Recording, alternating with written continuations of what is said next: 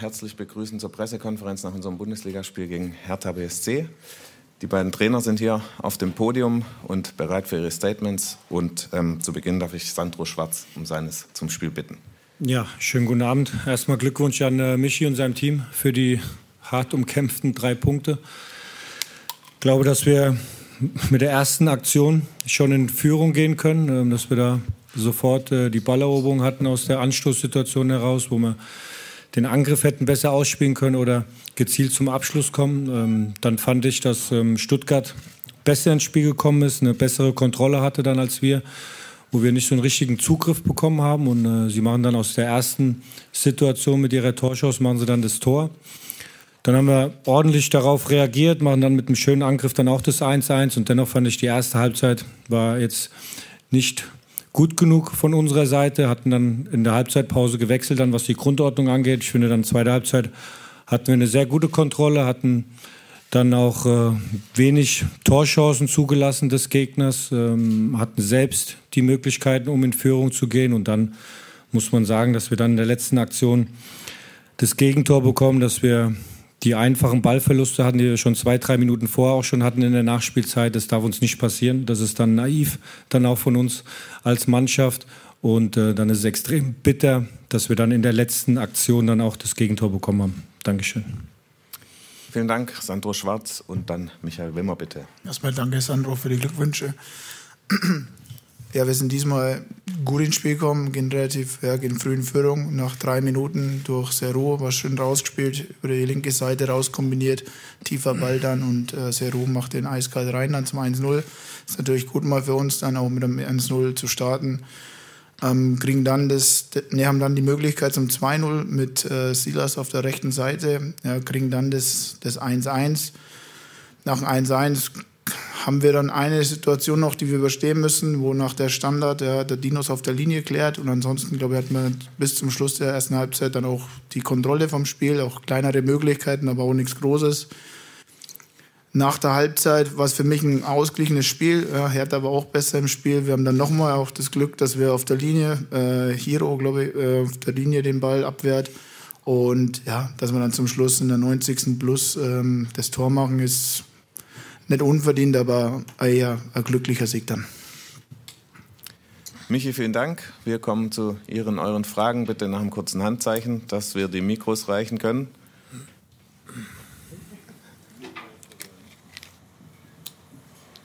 Äh, Frage an Sandro. Jetzt habt ihr noch ein Spiel vor euch, dann ist eine lange, lange Pause, die ansteht. Was können jetzt Sofortmaßnahmen sein? Was müsst ihr jetzt sofort vielleicht verändern, angehen für dieses letzte Spiel, was ansteht? Ja, das Spiel, auch wenn es jetzt nur vier Tage sind bis zum nächsten Spiel, gründlich analysieren, ähm, wie wir dann auch so eine, so eine Kontersituation bekommen und äh, dass wir uns da einfach viel cleverer verhalten müssen, keine Frage. Und äh, das ist der Auftrag und, äh, und dann auch am Samstag wieder gut gerüstet in dieses Köln-Spiel reinzugehen. Also, George, ja, ja. sorry. ähm, an Michael die Frage. Ähm, vorhin kam es schon in der, in der, in der Mixzone die Frage so ein bisschen provokativ. Könnt ihr eigentlich nur Spektakel? So in der rechten Richtung. Die letzten Minuten, die ja jetzt nicht das allererste Mal sind, dass ihr ein Spiel gewinnt.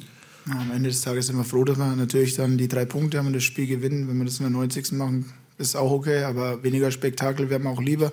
Nichtsdestotrotz finde ich, dass wir dass wir einfach wieder gezeigt haben, dass wir eine Überzeugung haben, dass wir den Mut haben, dass wir den Glauben haben, dass wir bis zum Schluss daran glauben, das Spiel gewinnen zu können. Und zu Hause natürlich mit den Fans im Rücken gibt es auch nochmal Wucht. Und ich glaube, wenn es vor zwei Wochen ja passiert ist gegen Augsburg, dann, dann bekräftigt das ja den Glauben und die Jungs waren bis zum Schluss da und freut mich, dass wir uns dann, ja, wie gesagt, belohnt haben.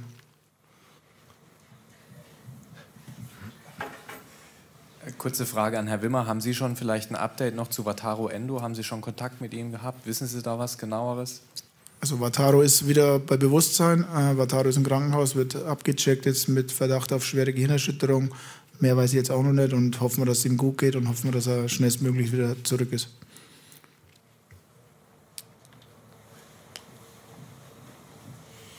Die Stimmung war in den letzten Wochen wahrnehmbar gut, trotz vielleicht auch ausbleibender Ergebnisse und trotz einiger Spiele, die ihr nicht auf eure Seite gezogen habt. Wie viel Sorgen machst du dir, dass diese Stimmung jetzt kippen könnte? Ich mache mir da keine Sorgen darüber, weil äh, es wird äh, der Auftrag sein für uns, dran zu bleiben, sich zu verbessern, in bestimmten Momenten dann auch, dass du solche Spiele nicht verlierst. Und ähm, deswegen, das wird der Auftrag sein für uns jetzt auch in diesen wenigen Tagen bis zum letzten Heimspiel dann in diesem Jahr gegen Köln. Und äh, da wollen wir natürlich schon auch für uns die drei Punkte holen. Dann nochmal George Moisidis.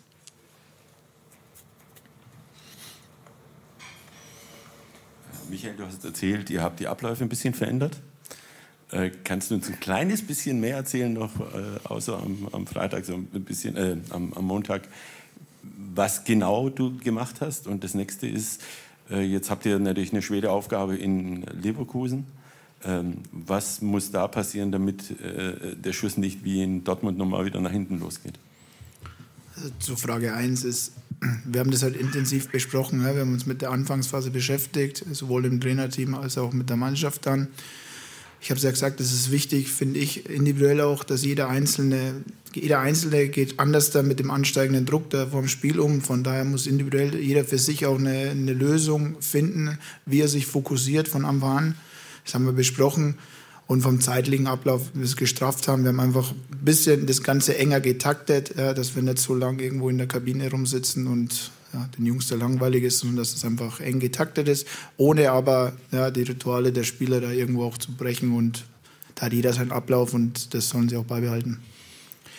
Frage 2 ist, was, was, was, wollen wir machen? Wir wollen natürlich, wir wollen besser ins Spiel starten, ist eh klar. Denn Dortmund waren wir nach zwei Minuten, äh, zwei Minuten 1 hinten. Das soll gegen Leverkusen anders sein. Ansonsten müssen wir einfach mit derselben Intensität, mit derselben Leidenschaft, äh, die was wir jetzt in Heimspielen zeigen, die wir aber auch gegen Gladbach nach, nach dem 2-0 gezeigt haben, ja, mit der müssen wir rangehen, mit der Überzeugung, mit dem Mut. Ja, und dann wollen wir in Leverkusen ein gutes Spiel machen.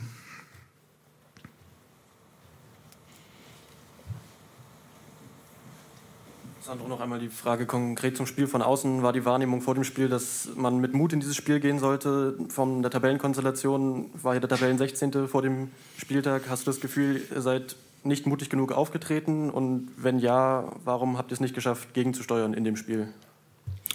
Ich finde, dass es wenig mit Mut zu tun hatte, um ehrlich zu sein, sondern es hat damit was zu tun gehabt, dass äh, dass wir dann äh, die 50-50 Zweikämpfe nicht so konsequent geführt haben, wie wir es hätten machen müssen dann in diesen Situationen, dass die Handlungsschnelligkeit in einigen Situationen dann auch, wo wir dort zu langsam waren, aber ich finde, dass wir uns ins Spiel reingearbeitet haben, dass wir dann das 1-1 machen und ähm, zweite Halbzeit finde ich, dass wir dann ähm, entschlossen auch nach vorne gespielt haben, dass wir dann auch die, die Situation hatten, um in Führung zu gehen so. Und wenn du aber nicht in Führung gehst, dann musst du zumindest dafür sorgen, dass du dann auswärts einen Punkt mitnimmst. Und das ist das, wo wir uns verbessern müssen, gravierend verbessern müssen in solchen Situationen zum Ende hin, dass du dann nicht den Gegner so einlädst in diese Umschaltsituation, wie wir es dann heute gemacht haben.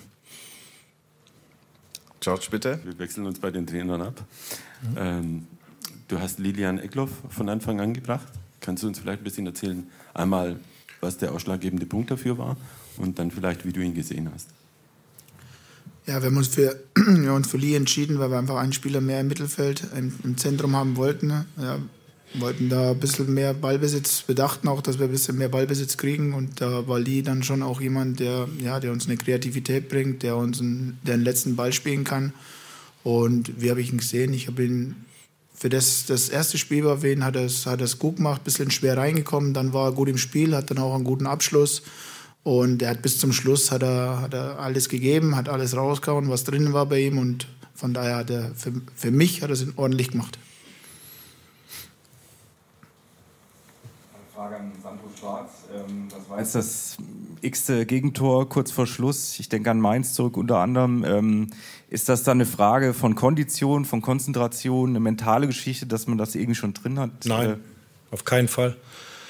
Das hat heute nichts damit zu tun, sondern es hat damit was zu tun, dass du, ähm, dass du dich einfach cleverer verhalten musst, äh, wenn du den Ballbesitz hast. Und äh, wir sind, glaube ich, 120 Kilometer sind wir gelaufen. Ich finde, das hat nichts mit Müdigkeit zu tun, sondern du musst dann, äh, gerade wenn es in die Nachspielzeit reingeht, dass du dann wenn du die Situation hast nach Ballgewinn, dass du die dann sauber zu Ende spielst oder zumindest, dass du den Gegner ins Laufduell reinbekommst. Und wenn wir dann dem Gegner die Bälle in die Füße spielen und sie haben dann die Wucht und den Gegenangriff, so, und dann hat es wenig damit zu tun, was äh, Müdigkeit angeht.